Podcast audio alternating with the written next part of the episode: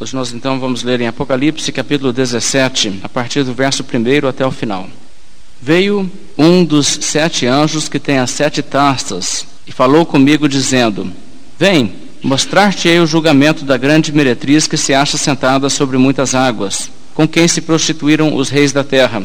E com o vinho da sua devassidão foi que embebedaram os que habitam na terra. Transportou-me o anjo em espírito a um deserto e vi uma mulher montada numa besta escarlate, besta repleta de nomes de blasfêmia, com sete cabeças e dez chifres. Achava-se a mulher vestida de púrpura e de escarlata, adornada de ouro de pedras preciosas de pérolas, tendo na mão um cálice de ouro transbordante de abominações e com as imundícias da sua prostituição. Na sua fronte achava-se escrito um nome: Mistério Babilônia a Grande, a mãe das meretrizes e das abominações da terra. Então vi a mulher embriagada com o sangue dos santos e com o sangue das testemunhas de Jesus. E quando a vi, admirei-me com grande espanto. O anjo, porém, me disse: Por que te admiraste? Dir-te-ei o mistério da mulher e da besta que tem as sete cabeças e os dez chifres, que leva a mulher. A besta que viste era e não é, e está para emergir do abismo e caminha para a destruição. E aqueles que habitam sobre a terra, cujos nomes não foram escritos no livro da vida desde a fundação do mundo, se admirarão vendo a besta que era e não é, mas aparecerá. Aqui está o sentido, que tem sabedoria. As sete cabeças são sete montes nos quais a mulher está sentada. São também sete reis, dos quais caíram cinco. Um existe e outro ainda não chegou, e quando chegar tem de durar pouco. A besta que era e não é, também é ele, o oitavo rei, e procede dos sete e caminha para a destruição. Os dez chifres que viste são dez reis, os quais ainda não receberam reino, mas recebem autoridade como reis com a besta durante uma hora. Tem estes um só pensamento e oferecem à besta o poder e a autoridade que possuem. Pelejarão eles contra o Cordeiro, e o Cordeiro os vencerá, pois é o Senhor dos senhores e o Rei dos reis. Vencerão também os chamados, eleitos e fiéis, que se acham com ele. Falou-me ainda: As águas que viste, onde a meretriz está assentada, são povos, multidões, nações e línguas. Os dez chifres que viste e a besta esses odiarão a meretriz, e a farão devastada e despojada, e lhe comerão as carnes, e a consumirão no fogo, porque em seus corações incutiu Deus que realizem o seu pensamento, o executem a uma e deem à besta o reino que possuem, até que se cumpram as palavras de Deus. A mulher que viste é a grande cidade que domina sobre os reis da terra. Semana passada nós começamos a olhar esse texto e começamos a mostrar essencialmente que a mulher representa as cidades de Roma, seguindo uma tradição bíblica de retratar cidades que se tornaram más e opressoras como mulheres prostitutas, mulheres que por dinheiro fazem aquilo que é errado. E assim as cidades que se enriquecem de uma maneira ilícita, como meretrizes, prostitutas, porque pela opressão, pela escravidão de outros povos, pela guerra de conquista, ela se enriquece, ela tem os benefícios, a vida de luxo que ela busca ter. E aqui, no caso, a mulher é a cidade de Roma, a cidade que dominava sobre os reinos da terra naquela época em que João escrevia. E o interesse de João e o interesse do livro de Apocalipse, inspirado pelo Espírito de Deus, é nos mostrar que Roma cairia, que a Roma não seria aquilo como os romanos imaginavam, a cidade eterna que sempre dominaria e, na verdade, vai nos dar algumas predições específicas sobre a queda de Roma que se cumpriram na história. E ainda tem elementos que estão, especialmente no capítulo 18, que ainda são futuros, estão relacionados com a volta de Cristo. Roma cairá, inclusive ela cairá por causa de invasões, províncias se revoltando contra ela, e ela voltará também a ter uma ruína definitiva e final por ocasião da volta de Cristo. E essa mensagem é importante para os cristãos que receberam essa carta, porque eram perseguidos pelo Império Romano, viam ali o Império Romano como uma força com a qual eles não tinham nenhuma capacidade de lutar, mas que estava os perseguindo ferozmente. Mas estavam então se perguntando: o que Deus vai fazer sobre isso? E o Apocalipse responde: Deus não deixará isso ficar impune. Então vamos voltar ao verso primeiro e hoje nós vamos ler os versos um por um e dar alguma aplicação do que isso tem então para nos dizer. O verso 1 diz: Veio um dos sete anjos que tem as sete taças e falou comigo, dizendo: Vem mostrar-te-ei o julgamento da grande meretriz, que se acha sentada sobre muitas águas. E conforme o verso 15 diz, as águas representam povos, multidões, nações e línguas. Então aqui está uma cidade que está dominando sobre muitos povos e gente de idiomas diferentes, etc. O verso 2: Com quem se prostituíram os reis da terra, e com o vinho da sua devassidão, ou seja, da sua loucura, da sua luxúria, foi que se embebedaram os que habitam na terra. E isso aqui está mostrando que homens que governavam no mundo inteiro ali, o mundo conhecido da época, eram os reis subservientes a Roma que negociavam dessa maneira com o Império Romano, porque assim eles tinham poder, mas eles eram os cooperadores com o Império Romano, os cooperadores que em cada região conseguiam para si muitos benefícios, muitas honras e glórias e riquezas através de cooperar com o poderio do Império Romano. Então os reis da terra são retratados aqui como se prostituindo com esta meretriz, com a cidade de Roma. E Deus está mostrando a João, então, aqui, que Roma seria julgado juntamente com ela os que cooperam com ela. Somos aqui informados de que João irá ver o julgamento da meretriz.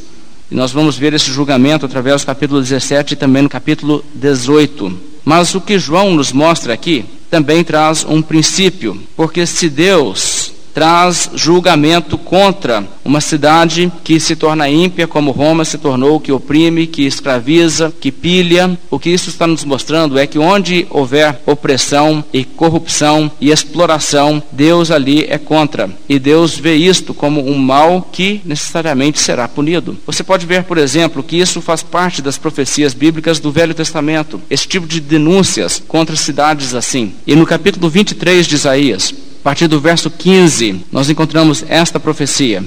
Naquele dia, Tiro será posta em esquecimento por setenta anos, segundo os dias de um rei, mas no fim dos setenta anos dar-se-á com Tiro, o que consta na canção da meretriz. Toma a harpa, rodeia a cidade, ó meretriz, entrega ao esquecimento, canta bem, toca, multiplica as tuas canções, para que se recordem de ti findos os setenta anos, o Senhor atentará para Tiro, e ela tornará ao salário da sua impureza e se prostituirá com todos os reinos da terra. O que, que significa essa frase? Que Tiro voltaria a ser uma cidade próspera e faria de novo esse mesmo tipo de comércio e esse mesmo tipo de opressão dos povos que fazia antes. Tornaria para sua impureza e se prostituiria com os reinos da terra. Eu trago esse texto para a atenção dos irmãos para que nós estejamos percebendo aqui a maneira que a Bíblia usa essa linguagem dos reis da terra se prostituir como cidade. O que, que significa isso? É muito claro aqui que Tiro fazia uma coisa em pequena escala, que Roma veio a fazer em grande escala em seus dias de glória. Voltando agora para Apocalipse 17,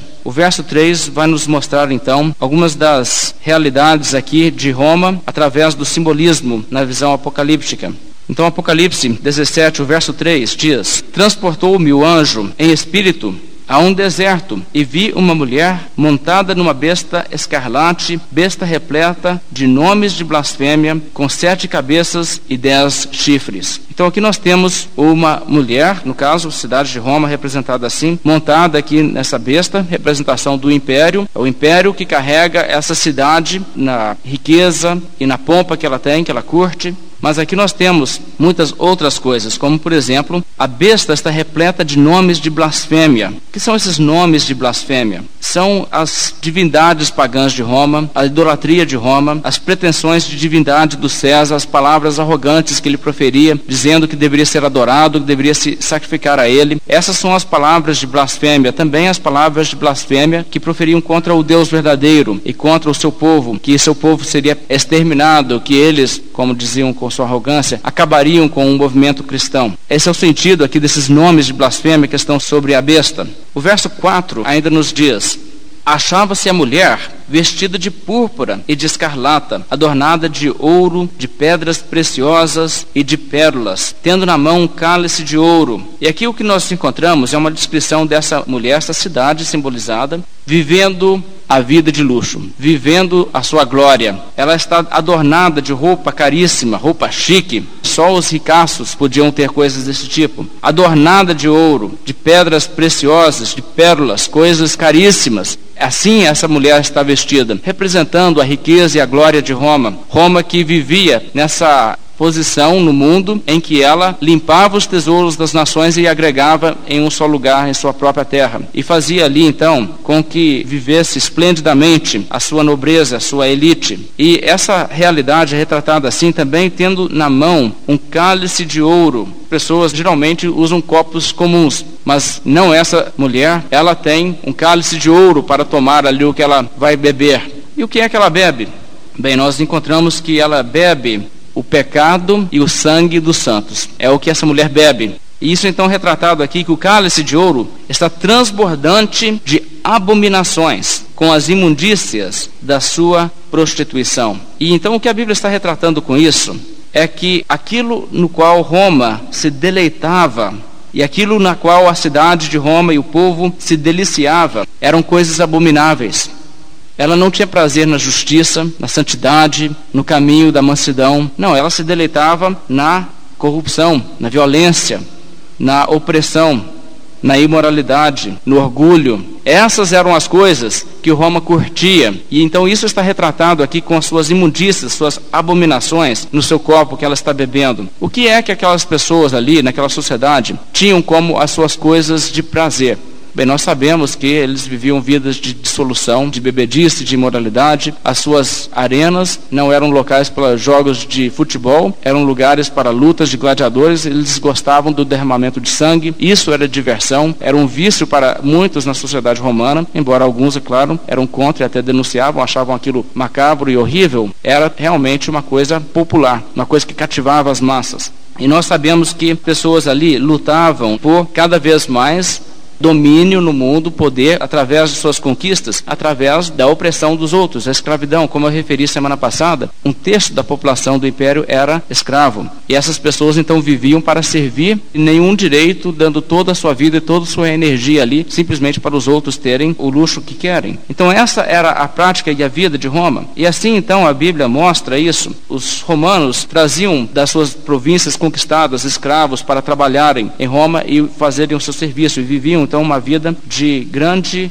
facilidade às custas de pessoas oprimidas. Mas, sabe, essas coisas que eram os prazeres de Roma e todas essas coisas pecaminosas, essas coisas são o motivo pelo qual Deus está irado contra Roma. Mas eu gostaria também de mostrar, irmãos, que não é tão diferente em nossos dias. Sim, nós não nos reunimos em arenas para ver pessoas perderem suas cabeças, mas os nossos dias são caracterizados também pelo amor ao pecado, e as coisas nos quais os homens de nossa geração se deleitam também são coisas erradas. Por exemplo, pessoas se deleitam na corrupção e na desonestidade, quando conseguem né, fazer algum golpe, passar alguém para trás, burlar algum sistema, pegar alguma coisa que não é licitamente deles. Ah, e com isso aí as pessoas se alegram, né? se gloriam com isso, acham que essa aí foi a minha grande conquista. Pessoas se deleitam com a bebida, com as drogas, com as músicas imorais, as músicas ofensivas e danças imorais, com a lascívia. As pessoas se deleitam também com a violência e isso se manifesta nos tipos, por exemplo, de entretenimentos que as pessoas têm, filmes que são extremamente violentos, esses campeonatos de luta, como o boxe, o vale tudo, e essas coisas também é uma coisa que não é natural para uma pessoa que tem um coração nos princípios bíblicos gostar de uma coisa dessas, vibrar. Poxa, você viu a pancada que ele acertou no outro lá? Quer dizer, isso aí já é uma deturpação da mente humana, ter prazer nessas coisas. Mas as pessoas realmente têm prazer nisso, e nós cultivamos isso em nossa cultura, especialmente através da televisão. Há muitas outras coisas assim que nós poderíamos citar. Mas pense por um momento nas coisas que as pessoas gostam de fazer. Nos momentos que as pessoas apressam por chegar. Não é aquele momento de fazer um trabalho produtivo, não é aquele momento de ajudar o próximo, não é o momento de cultuar a Deus. Não, as pessoas têm o seu prazer em quê? No momento da farra. É isso que as pessoas querem. E as pessoas vivem por conta destes momentos em que as pessoas se comportam de uma maneira pecaminosa. E nós poderíamos até dizer Se as pessoas tivessem condições de fazê-lo, as pessoas não fariam as coisas boas, fariam mais das coisas más. Imagine, por exemplo, o cidadão típico do nosso país. O que ele faria se ele realizasse o seu sonho de se tornar um milionário ganhando, por exemplo, 20 milhões numa loteria? Que tipo de pessoa ele se tornaria? Uma pessoa melhor, mais produtiva, ou uma pessoa pior, mais dissoluta, mais entregue à maldade? Eu creio, irmãos, que nós temos uma realidade de viver numa sociedade onde as pessoas individualmente, se tivessem esse tipo de oportunidade, manifestariam ser pessoas que não são dignas de vida. Porque as pessoas querem que os outros os sirvam, enquanto eles vivem na luxúria, mas eles não fazem nada em retorno para ninguém. É como Roma. Qual a diferença? E uma coisa que nós podemos ter certeza, irmãos, é que se a Bíblia nos ensina que Deus castigou aquelas cidades que no mundo antigo viviam assim, certamente Deus castigará também as pessoas de nossa geração que têm esse modo de pensar. Pedro disse que Deus, reduzindo a cinzas as cidades de Sodoma e Gomorra, ordenou-as à ruína completa, tendo-as posto como exemplo a quantos venham a viver impiamente. Veja, a Bíblia diz: essas cidades, Deus colocou como exemplo de como Deus lida com pessoas que se pervertem. A Bíblia diz que Deus colocou essas cidades como exemplo a quantos venham a viver impiamente. Ou seja, seja lá quem for, qualquer que seja a geração, quem vier a viver impiamente pode dar uma boa olhada para como Deus lidou com Sodoma e Gomorra e ter uma ideia de como Deus vai lidar com eles. Nós temos que entender que, assim como naquela época Roma oferecia o que este mundo tem para oferecer à sua geração. Isso era ilusão, mas também hoje é assim. Hoje o mundo oferece muitas coisas e o mundo diz: alice conosco e nós teremos grandes prazeres faremos essa vida ser uma vida esplêndida. E muitos se corrompem dessa maneira, seguindo, buscando os prazeres mundanos. Muitos, poderíamos dizer, se prostituem desta maneira com as ofertas do mundo dessa geração. Mas Deus se mostrou contrário a Roma por proceder deste modo, e Deus se mostrará contrário a todos os que seguem nos passos de Roma. Aqueles, por exemplo, que exploram os pobres, aqueles que oprimem as pessoas e aproveitam da condição de vulnerabilidade dessas pessoas, os que aproveitam dos indefesos para promover sua própria luxúria, cairão na mesma condenação que Roma caiu. Aqueles que exploram as pessoas, como por exemplo na prostituição, pessoas, por exemplo, que vão nas casas de prostituição e pessoas que se envolvem nesse pecado tão grave, essas pessoas estão ali participando de uma exploração do ser humano. E essas pessoas estão enquadradas na mesma realidade que o Roma estava e cairão também no dia do juízo. Essas pessoas sofrerão por suas obras. Aqueles que se conduzem arrogantemente neste mundo e que se têm por superiores aos outros, os que se consideram eu sou da elite e os outros são a ralé, são como Roma. E se Deus julga Roma e condena e considera sua atitude abominável, também Deus trata assim as pessoas de nossa geração que têm essa mentalidade. Irmãos, nós temos que entender essa realidade na Bíblia. Maria, por exemplo, no seu canto, ela disse assim: Deus agiu com seu braço valorosamente, dispersou os que no coração alimentavam pensamentos soberbos, derribou do seu trono os poderosos e exaltou os humildes, encheu de bens os famintos e despediu vazios os ricos. Ela está pregando essa inversão. Hoje tem gente que está por cima, mas por cima através da sua astúcia e maldade, mas um dia Deus vai virar o jogo. Todos que se comportam dessa maneira, que se iludem com o que este mundo tem para oferecer e se vendem para fazer o mal, todos estes pagarão. E o dia do juízo virá para todos. O mundo nos apresenta uma realidade que parece ser vale a pena quebrar algumas regras, vale a pena fazer o que é errado. O negócio é se avançar porque essa vida é tudo que você tem. Mas a Bíblia diz: não, não é. É mais importante ter um caráter puro, é mais importante ter um coração puro diante de Deus e chegar então naquele dia com o coração limpo. A realidade aqui de Roma serve certamente de uma lição para todos nós. Vamos voltar então para Apocalipse 17 e veja o verso 5. Aqui ele prossegue dizendo: Na sua fronte, fronte da mulher, achava-se escrito um nome, um mistério, ser um símbolo: Babilônia a Grande a mãe das meretrizes e das abominações da terra. Babilônia, é claro, é um código para Roma, e ela representa aqui, naquela época, aquela que era responsável pelo que havia de pior no mundo. Porque se havia opressão em províncias, como por exemplo na Judéia, quem que estava por trás daquilo? A mãe dessas opressões, a mãe dessas crueldades era Roma. Era a mãe das meretrizes das abominações da terra. O verso 6 ainda diz: Então vi a mulher embriagada com o sangue dos santos e com o sangue das testemunhas de Jesus. E quando a vi, admirei-me com grande espanto.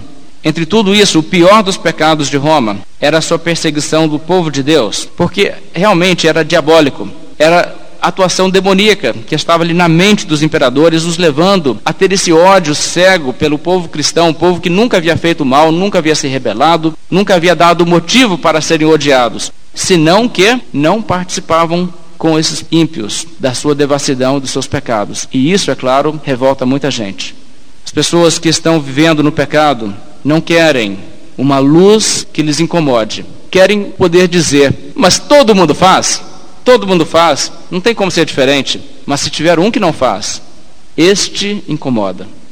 Este lhes dá um testemunho silencioso de que as suas ações são inexcusáveis e que são erradas. E o que acontece? As pessoas frequentemente, ao invés de verem uma pessoa diferente como uma luz e um exemplo a ser seguido, veem essa pessoa como um incômodo às suas consciências e é preferível destruí-la para que assim a gente possa viver em paz. Então, essa atitude que Roma teve de massacrar os cristãos foi o pior dos seus pecados. E veja que a esta altura, quando João escreve, Roma já estava bêbada de tanto sangue que ela tinha bebido, sangue de gente cristã. Que retrato! E assim o Senhor Deus a condenou. O verso 7: O anjo, porém, me disse: Por que te admiraste? Dir-te-ei o mistério da mulher e da besta que tem as sete cabeças e os dez chifres que leva a mulher. Aqui então o anjo promete a João explicação. Vamos ver então o significado dos símbolos. O verso 8 começa, a partir do verso 8. A besta que viste era e não é, e está para emergir do abismo, e caminha para a destruição. E aqueles que habitam sobre a terra, cujos nomes não foram escritos no livro da vida desde a fundação do mundo, se admirarão vendo a besta que era e não é, mas aparecerá. Que é isto? Bem, a besta, na verdade, nós já explicamos no capítulo 13, é o Império Romano e também o imperador romano como a personificação deste império. E nós temos aqui essa referência ao fato de que a besta, ela era e não é e está para emergir do abismo. E isso liga com aquilo que nós encontramos já no capítulo 13, quando diz que uma de suas cabeças foi golpeada de morte, mas essa ferida mortal foi curada. E nós explicamos quando nós lemos aquele capítulo que isso refere-se ao fato que o Império Romano havia passado por uma crise intensa nos dias após a morte de Nero caiu em guerra civil e teve fraqueza tão grande que parecia que o império ia ruir Aliás, muitos acharam que seria assim. Algumas províncias que viviam oprimidas odiavam o império, mas eram escravizadas. Algumas províncias se arriscaram a se revoltar, apostando que Roma não se reergueria. Mas Roma se reergueu através da liderança de Vespasiano. Não somente voltou a ser poderosa como era antes, como controlou as rebeliões e se tornou ainda mais gloriosa do que era antes. Então, o império teve um golpe mortal que foi curado, coisa que deixou impresso na mente de todos aquela geração a ideia de de que não tem jeito contra Roma. Ela é invencível. Mesmo quando parece que vai cair, ela sempre dá um jeito e sai de novo por cima. Então não tem jeito desse império, ele não vai cair, não é nunca. Mesmo que tenha um desastre, uma guerra civil, ele sempre sai de novo por cima. E então as pessoas do mundo inteiro viram essa realidade, se maravilharam mais e pensaram quem é como a besta. Quem é como o Império Romano? Quem é como César? Quem pode lutar contra ele? Não adianta se rebelar. É preferível fazer tudo o que ele manda. E se ele manda, então, que adoremos ao homem, então vamos adorá-lo. Porque não adianta rebelar, não adianta resistir o seu poder. Agora, essa é a interpretação aqui do que está sendo referido com essas palavras. Mas, irmãos, deixe-me ao mesmo tempo dizer alguma coisa em combater algumas das teorias que andam rodando por aí. Vocês sabem, por exemplo, que os dispensacionalistas, que são futuristas na sua visão do Apocalipse, interpretam que a besta refere-se ao anticristo que virá essas pessoas acham que isso é um indivíduo que viverá nos dias em que o Senhor Jesus Cristo voltará. E essas pessoas, então, acreditam que será um indivíduo que receberá um golpe mortal, mas reviverá. Na série de livros deixados para trás, eles retratam como que esse anticristo é morto na sexta-feira, mas ressuscita no domingo. E não somente faz isso, como após a sua ressurreição, ele faz muitos milagres controlando até os elementos da natureza e as chuvas e coisas assim. E isso é então retratado como uma interpretação, e Tim LaHaye e os outros ali que participam desse ponto de vista, dizem que isto é ser bíblico, isto é ter uma interpretação literal das Escrituras. Ora, irmãos, se o mal tem poder de ressuscitar mortos, como que você sabe identificar o bem e como você sabe identificar o mal?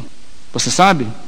Nós sabemos que a Bíblia é verdade, porque a Bíblia foi comprovada pelos milagres, especialmente os milagres de Cristo. Jesus Cristo veio a este mundo, na terra de Israel, e começou a pregar muitas coisas que eram contrárias às noções religiosas dos seus contemporâneos. As pessoas achavam que isso estava de alguma maneira em contradição com o que era correto e Jesus estava liderando uma apostasia da lei de Moisés. E Nicodemos, por exemplo, foi um dos sensatos que viu os milagres de Jesus e disse: Olha, pode ser que essa pregação de Jesus é bem diferente do que as minhas opiniões do que deveria ser a religião, mas ninguém pode fazer esses milagres que Jesus faz se Deus não estiver com ele. O que, que isso mostra?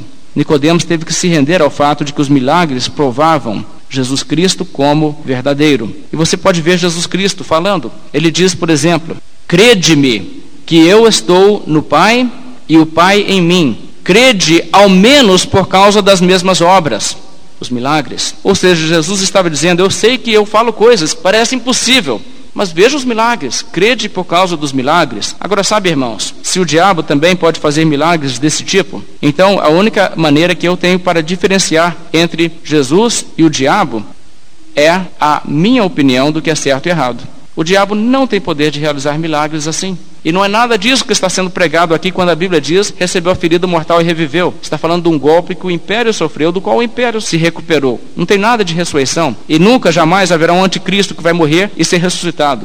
Voltando então para capítulo 17 de Apocalipse, aqui no verso 8 nós encontramos essa mesma realidade, o império romano aparece ele reaparece depois de um golpe duro, mas ele se recupera e os homens na terra adoram a besta e seguem a besta. Quais homens? Os réprobos, não os eleitos, porque o verso 8 especificamente diz: Os que adoram a besta são aqueles cujos nomes não foram escritos no livro da vida desde a fundação do mundo. Quando Deus criou o mundo, ele já tinha um livro escrito, o livro da vida.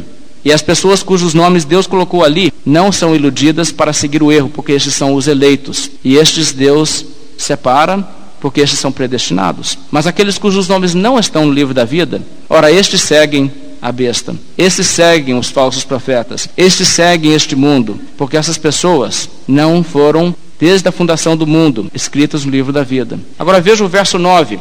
Aqui está o sentido, a interpretação. Aqui está a sabedoria da coisa. As sete cabeças são sete montes nos quais a mulher está sentada, são também sete reis. O simbolismo das sete cabeças da besta que sustenta a mulher, tem dois significados, ou seja, tem duas mensagens. A primeira mensagem é bem simples. A cidade representada é uma cidade edificada sobre sete montes. E isso nós sabemos, então, é a identidade de Roma. Inclusive, nessa época da história, Roma fazia moedas, onde havia uma mulher representando a cidade de Roma, a deusa Roma, que estava sentada sobre sete colinas, ali na moeda. Uma representação de Roma, porque Roma era uma cidade edificada sobre sete montes. Então João está dizendo, olha, a primeira coisa que você deve entender quando diz que a mulher está montada numa besta que tem sete cabeças, é que essa cidade está edificada sobre sete montes. Então é a cidade de Roma. Há uma segunda mensagem que também deve ser captada. Ele diz isso também representa sete reis. E agora aqui é que entra uma das partes mais difíceis do Apocalipse. Várias pessoas têm feito propostas sobre isso. Que são esses sete reis? O verso 10 ainda diz, dos quais caíram cinco, um existe e o outro ainda não chegou. Bem, alguns têm interpretado que está falando aqui sobre sete reinos. Não reis, mas reinos.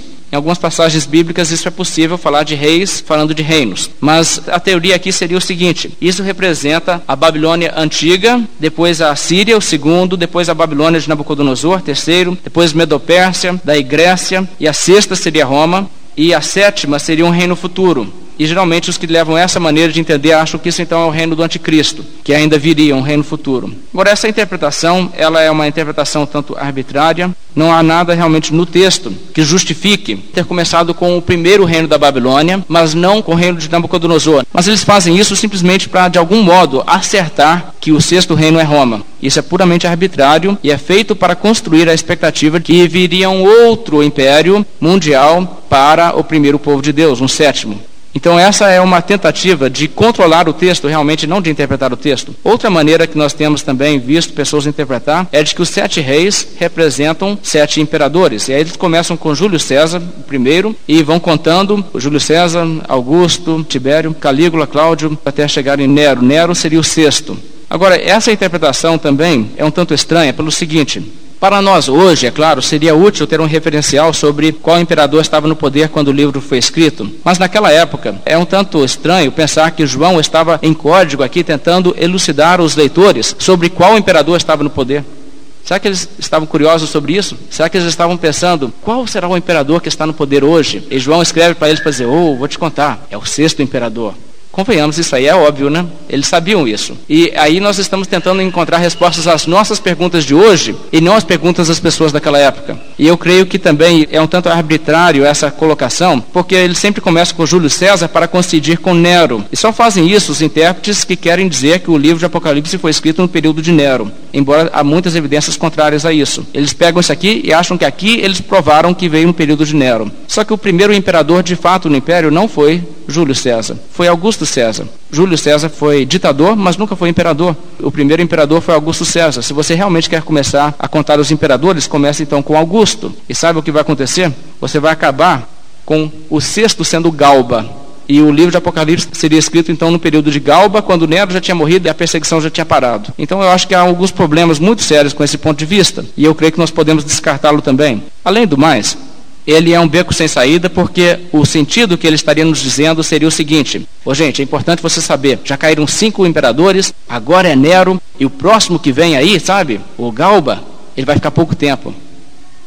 E daí?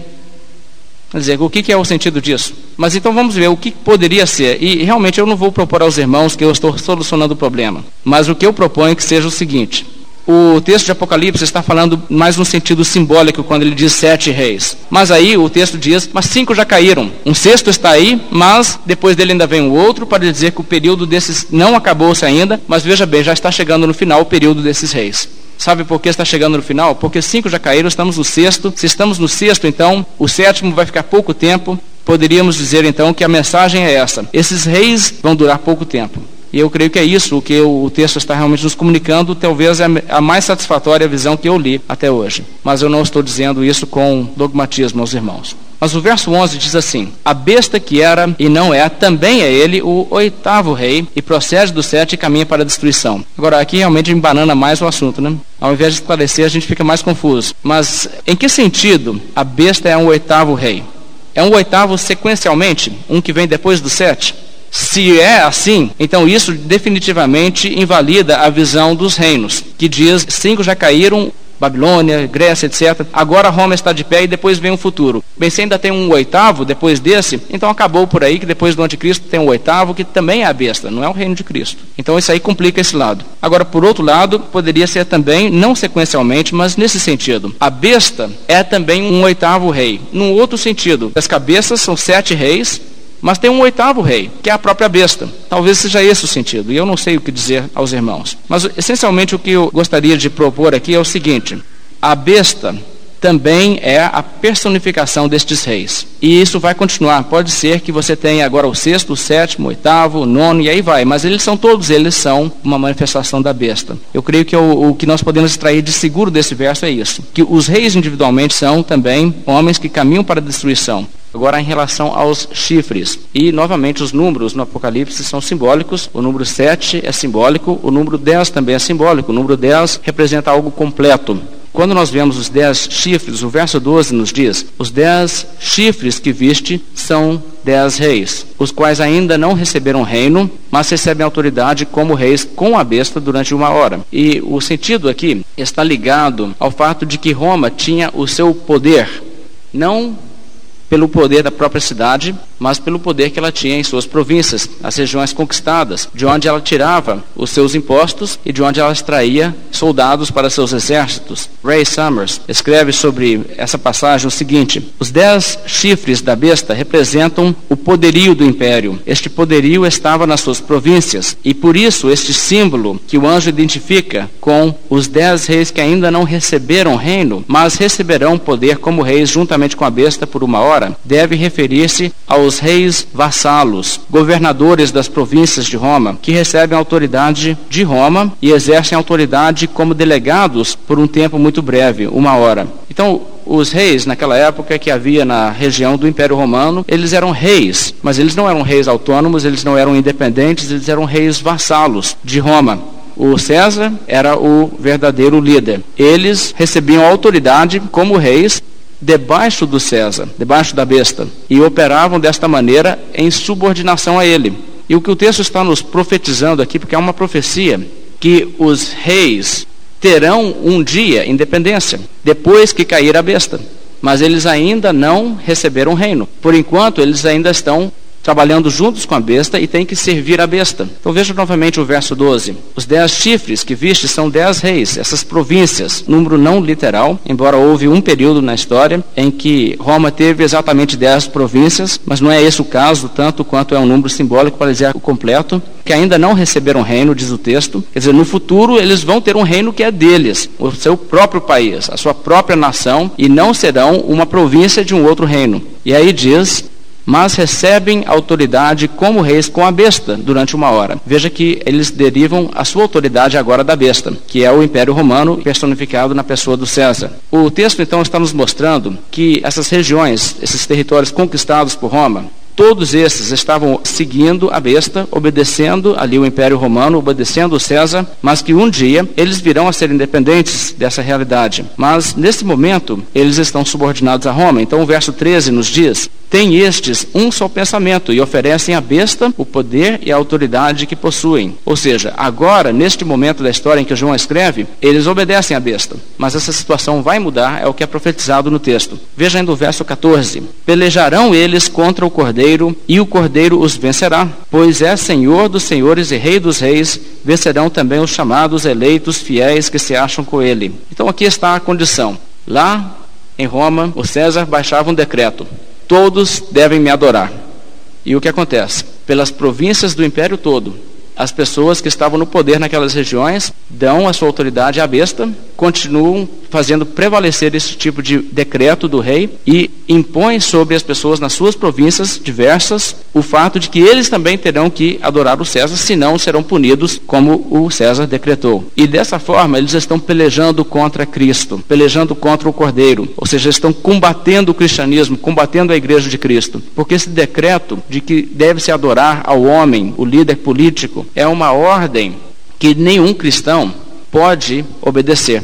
Se uma pessoa quiser conciliar a adoração a outro Deus que não seja somente o verdadeiro e único Deus, com a religião cristã, na verdade não será mais cristianismo, será uma falsa religião. Então o que nós temos é uma guerra contra o cristianismo, contra a igreja cristã. Por isso o texto diz: esses todos juntos, o César e seus subordinados, onde estiverem nas suas províncias, pelejarão contra Cristo, pelejarão contra o Cordeiro, e em lutar contra a igreja, em perseguir a igreja, em tentar dobrar e vencer a igreja. E aqueles que não aceitam adoração ao César, submetem às torturas, às perseguições, à morte ali, queimados nas estacas, entregues aos leões, os animais selvagens nas arenas. Esse tipo de tratamento é uma luta contra a igreja, mas a Bíblia diz que é também uma luta contra o cordeiro. É a mesma verdade que Jesus Cristo expressa quando ele falou: Saulo, Saulo, por que me persegues? Porque quando persegue-se a igreja de Cristo, Deus vê isto como uma perseguição contra ele, contra o próprio Senhor.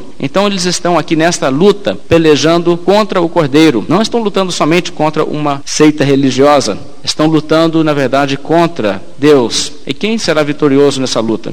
Poderia parecer para o observador daquela época que o império certamente venceria, veja a força do império. Mas o cristianismo, sob intensa perseguição, não acabou por quê? Porque Deus é soberano e porque Deus sustenta a sua igreja. E isso é o que está dizendo o texto bíblico. O texto está fazendo uma profecia. Para nós, uma coisa evidente: Cristo é Senhor.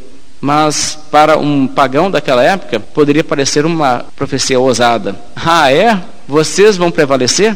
O império, com toda a cooperação de todas as suas províncias, vai pelejar contra o cristianismo. E o cristianismo vai sobreviver? Eu quero ver pois a história realmente demonstrou. E a igreja ainda está aí, irmãos, nunca a igreja será extinta. Nunca o Senhor Jesus Cristo deixará de ter um povo aqui na terra até que ele venha. Então essa é a verdade que o texto está nos mostrando. Pelejarão contra o cordeiro, mas o cordeiro vencerá.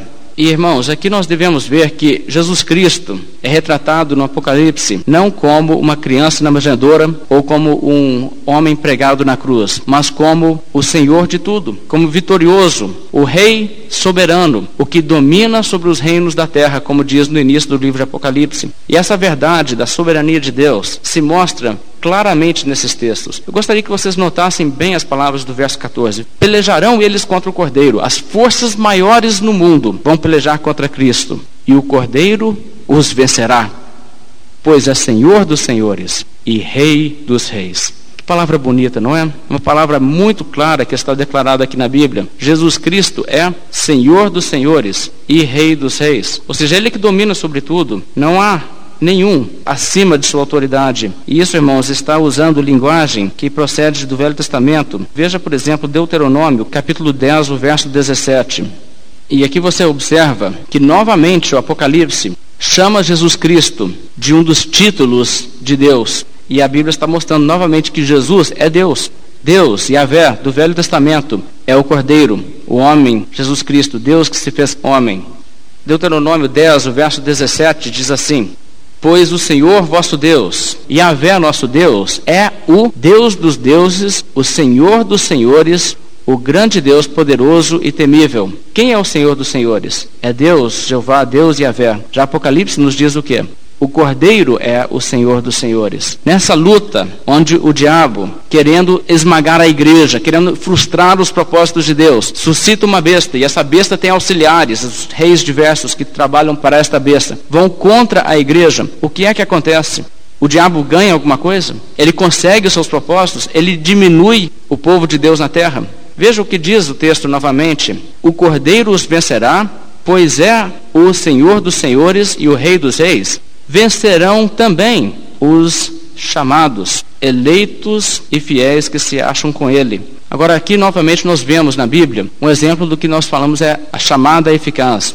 A Bíblia está falando aqui dos convertidos, dos salvos, porque, é claro, existe um sentido em que Deus convida e Deus chama a todos, mas existe também um chamado interno, onde o Espírito Santo vem no coração e ele opera a regeneração e ele converte. Isso é uma obra de Deus é uma obra eficaz, é uma obra que não consegue ser impedida. Nesse sentido, todos os chamados se convertem. E veja então como a Bíblia diz: os chamados vencerão. Alguém que é desta categoria dos chamados não vence com Cristo? Algum não vence? Não, irmãos. Os chamados também vencerão. Todo aquele que Deus chamou vencerá. E o texto prossegue e diz eleitos e fiéis, ou seja, eleitos, está nos mostrando a doutrina da eleição. Os chamados, aqueles que Deus elegeu, aqueles que Deus predestinou, estes vencerão. E o texto está nos mostrando que os propósitos de Deus não podem ser frustrados. Por mais que Satanás queira, por mais que ele tente, e ele use de tantas artimanhas, ele usa da perseguição, ele usa da besta e dos seus reis vassalos, e tudo isso ele vem com ímpeto contra a igreja. E sabe o que acontece? Os propósitos de Deus não são frustrados, Satanás não consegue tomar de Deus um sequer dos seus eleitos, nem um sequer dos seus chamados. Os seus chamados vencerão também. E por isso o texto diz aí em capítulo 17, o verso 8: A besta que viste era e não é, e está para emergir do abismo e caminha para a destruição. E aqueles que habitam sobre a terra, cujos nomes não foram escritos no livro da vida desde a fundação do mundo, se admirarão vendo a besta, que era e não é, mas aparecerá. Sabe quem vai seguir a besta? Sabe quem vai se dobrar diante da besta? Vai adorar a besta? Aqueles cujos nomes não foram escritos no livro da vida desde a fundação do mundo, ou seja, aqueles que não foram predestinados para a salvação. Estes é que seguirão a besta. E os eleitos? Os eleitos seguirão a besta? O texto diz não, os eleitos não. Os chamados, os eleitos, estes não. Estes vencerão, estes não serão derrotados. Veja então a imutabilidade, irmãos, do propósito de Deus, como isso é enfatizado aqui. Os que ele tem o propósito de salvar, ele salva. Todos aqueles que ele escreveu, colocou os seus nomes no livro da vida, estes ele chamou. E todos os chamados vencem. Isso, irmãos, é para nosso conforto, é para nossa edificação. O que acontece quando o diabo suscita perseguição? Isto frustra o plano de Deus? Paulo diz dessa maneira: Quem nos separará do amor de Cristo? Será tribulação, ou angústia, ou perseguição, ou fome, ou nudez, ou perigo, ou espada? Pois, como está escrito, por amor de ti somos entregues à morte todo dia, fomos considerados como ovelhas para o matadouro. Mas ele acrescenta: em todas estas coisas, porém, somos mais que vencedores por meio daquele que nos amou. Irmãos, então Deus triunfa, Jesus Cristo triunfa, e com ele triunfam e vencem os chamados. Se Deus é por nós, quem será contra nós? Isto é a mensagem de João aqui. Eu acho isso tão importante. Já pensou, irmãos, viver no meio da perseguição e pensar o que acontecerá comigo? O que acontecerá com a minha alma? Eu não sei se eu tenho força. Mas o texto diz: não preocupe, os chamados vencerão. Você triunfará com Cristo. Cristo triunfará e com ele os chamados. Então, isso é um conforto tremendo para os cristãos. Mas vamos notar ainda, irmãos, o verso 15, voltando para o nosso texto em Apocalipse 17. O texto continua e nos dá palavras de explicação. Falou-me ainda, as águas que viste, onde a meretriz está sentada, são povos, multidões, nações e línguas. Ou seja, Roma domina sobre uma vasta humanidade. O verso 16.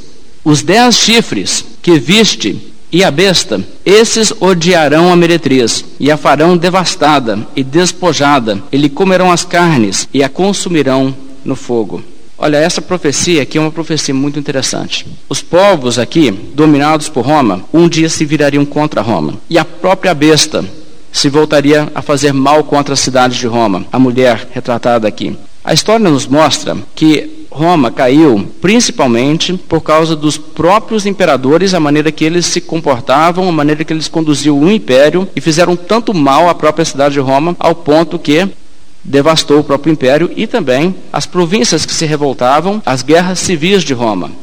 Agostinho, por exemplo, disse essas palavras: As guerras civis de Roma não foram apenas uma calamidade para o império, foram a sua ruína o império deixou de ser império, caiu na história por causa das guerras entre o que fazia parte de Roma. Isso é o que levou Roma para baixo. E o que é interessante, irmãos, nós vamos dar alguns detalhes da história aqui para ver como isso aconteceu. Os povos que viviam naquelas regiões, eles não amavam Roma, serviam Roma por serem obrigados a fazê-lo. Os historiadores nos contam que eles foram romanizados. Eles adotaram os costumes de Roma numa certa medida, mas por baixo daquela superfície havia ainda aquela cultura local e aqueles elementos de cada povo. E quando o império caiu, cada um desses lugares surgiu com nova face, com uma identidade local, mesmo que tivesse sido tão influenciada pela cultura de Roma. E isso está sendo predito aqui pela Bíblia que aconteceria. Roma seria devastada, despojada, ou seja, saqueada e queimada no fogo.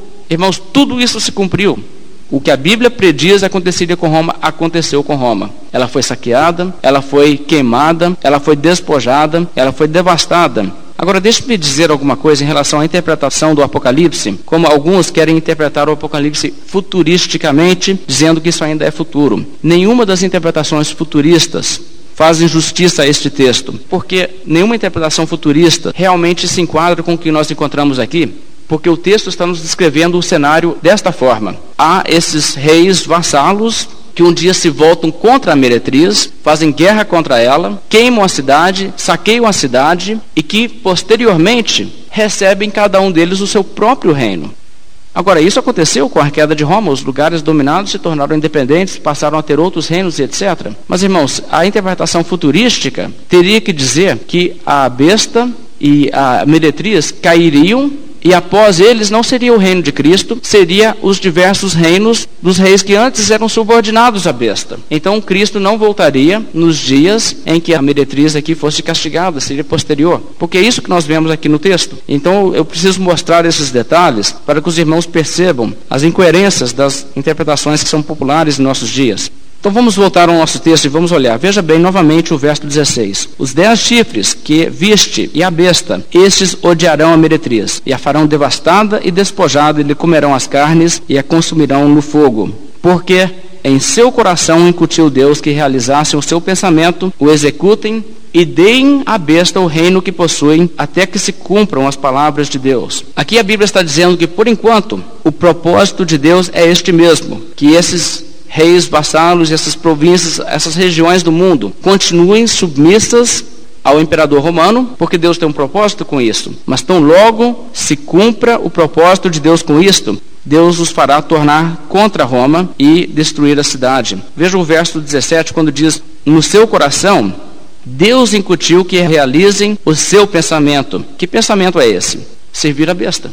Neste momento, Deus quer que essas nações sirvam ao imperador romano. E sabe o que é interessante, irmãos? Se havia uma coisa na mente desse povo que eles não queriam fazer, era servir o propósito de Deus, não é? E isso eles não queriam fazer.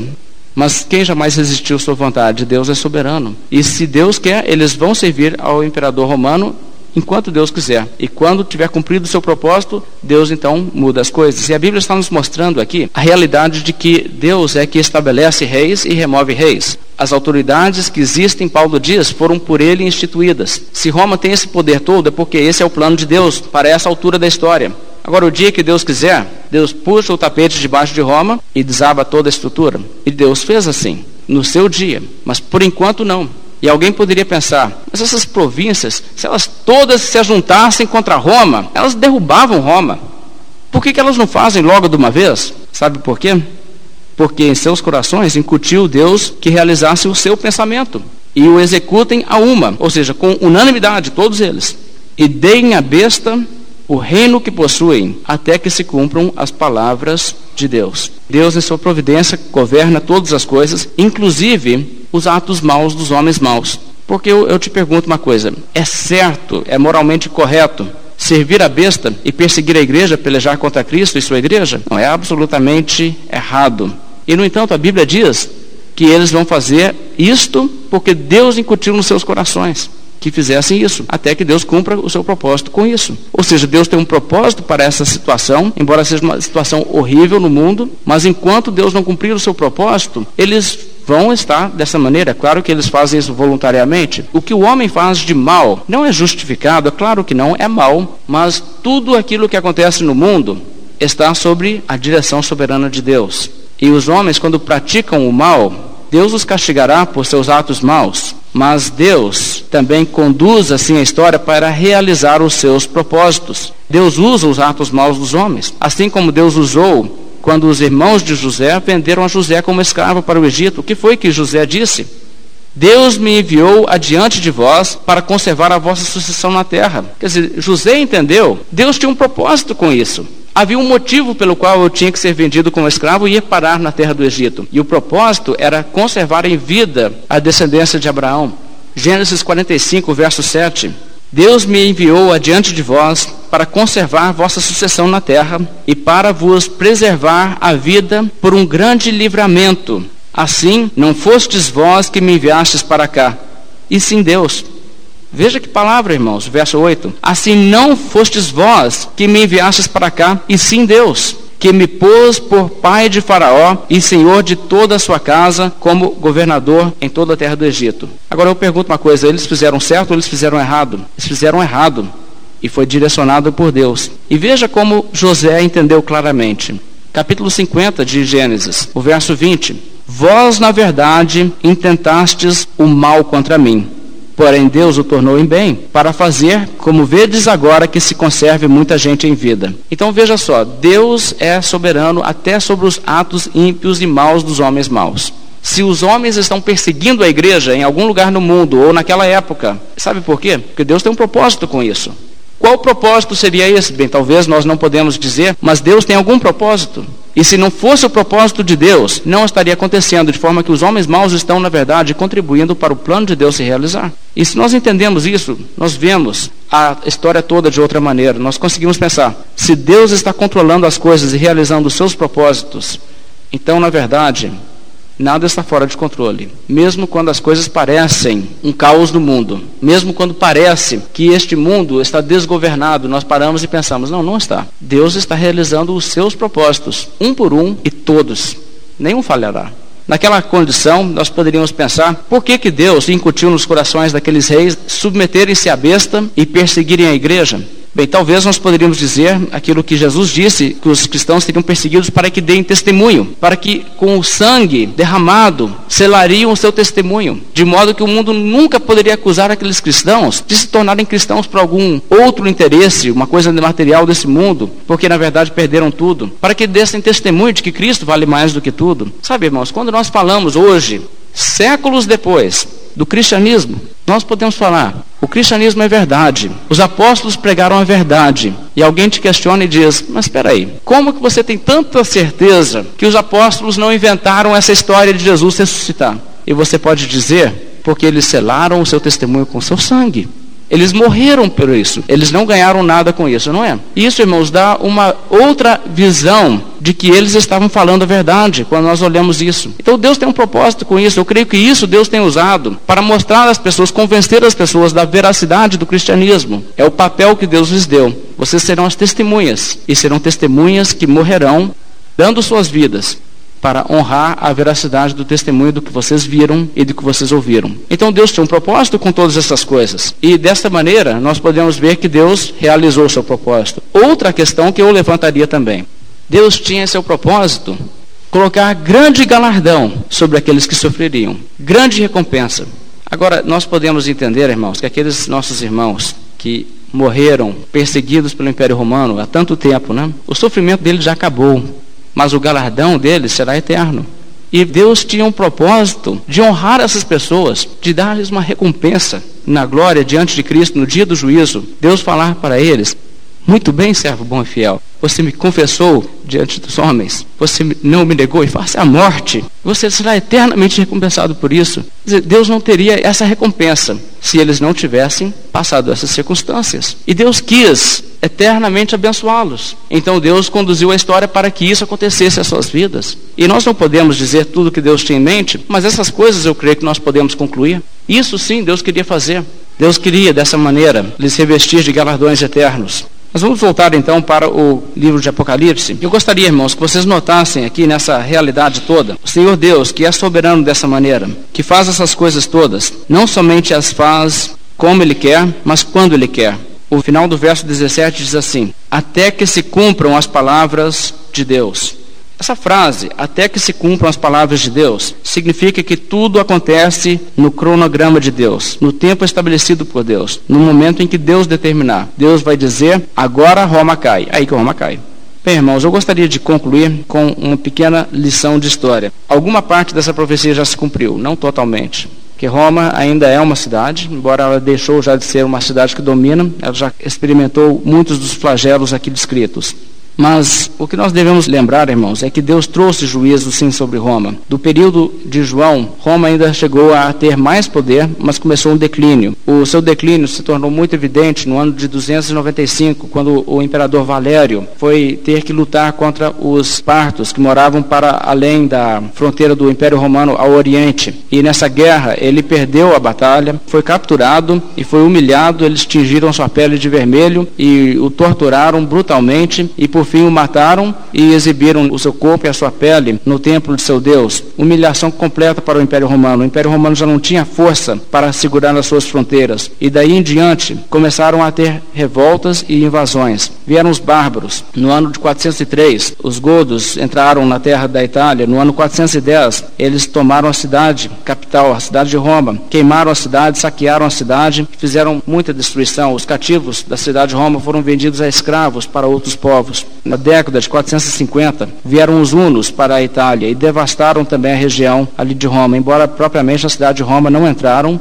eles devastaram o poder do império. Depois foi a vez dos vândalos, e nossa palavra vandalismo vem de um nome de uma tribo de bárbaros, e fizeram isso pelas cidades do Império Romano, devastaram as cidades e na própria cidade de Roma. Eles entraram na cidade, saquearam a cidade, quebraram tudo que funcionava, tudo que era construção que valia a pena, eles queimaram. Ficaram 14 dias dentro da cidade, dominando a cidade, saqueando tudo que queriam. E assim a situação continuou, até que, por fim, no ano 476, Roma deixou totalmente de ser reconhecida como uma cidade importante. Um outro homem chamado Odácia, que era um bárbaro, entrou dentro ali da cidade de Roma também, desfez o Senado romano e disse: agora não existe mais esse Império Romano. E ele mesmo se proclamou como rei da Itália, uma nova era. E as outras regiões do mundo que Roma tinha governado tiveram outros governos. Essas coisas, irmãos, foram profetizadas pela palavra de Deus e essas coisas se cumpriram fielmente na história, porque Deus decreta e ele realiza o seu propósito entre a história dos homens. Nós vamos falar na semana que vem sobre o que ainda resta, porque a totalidade dessa profecia ainda não está cumprida. Vamos nos colocar de pé, fazer uma oração, encerrando nossa mensagem dessa noite.